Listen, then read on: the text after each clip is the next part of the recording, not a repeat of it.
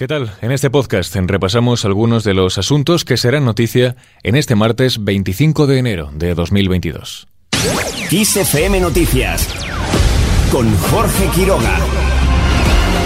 Pedro Sánchez reúne hoy a su Consejo de Ministros en medio de las discrepancias abiertas en el gobierno de coalición por la crisis en Ucrania. Todo esto en una jornada en la que el ministro de Exteriores, José Manuel Álvarez, comparece en el Congreso para informar con detalle de la posición española en este conflicto con Rusia.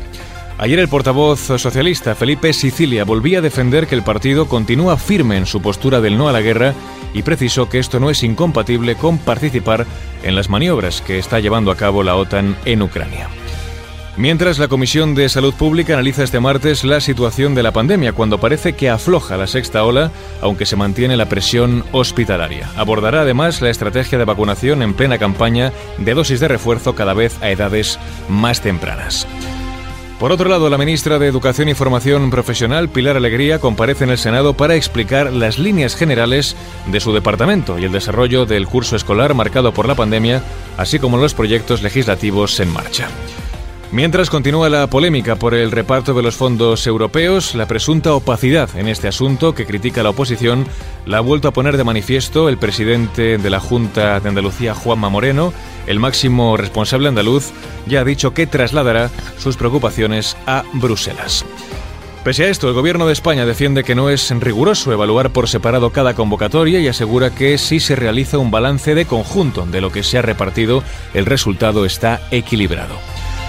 Al margen de este asunto, el INE publica datos de coyuntura turística hotelera de cierre de 2021 después de que las pernoctaciones en hoteles acumuladas hasta noviembre fueran la mitad que las registradas en el mismo periodo de 2019 antes de la pandemia. Y terminamos este repaso informativo con un traspaso de derechos de autor que puede ser histórico. Sony Music compra todas las grabaciones musicales de Bob Dylan. La discográfica anuncia que ha adquirido todas las canciones del artista de Minnesota desde 1962 cuando publicó su álbum debut hasta su último trabajo del año 2020. Se reserva también los derechos de futuros lanzamientos y la empresa no ha revelado cuánto ha pagado por las grabaciones de Dylan. Sin embargo, se estima que Universal Music desembolsó a finales de 2020 cerca de 265 millones de euros por los derechos de autor de sus canciones. El responsable de Blowing in the Wind se ha mostrado contento de que sus grabaciones puedan quedarse por fin en el lugar donde pertenecen, ya que recordemos fue aquí en Sony donde publicó su primer trabajo, en concreto en Columbia Records, propiedad de la multinacional norteamericana. Y así con este último apunte de Dylan terminamos, ya sabes, la información vuelve como siempre puntual en los boletines de XFM.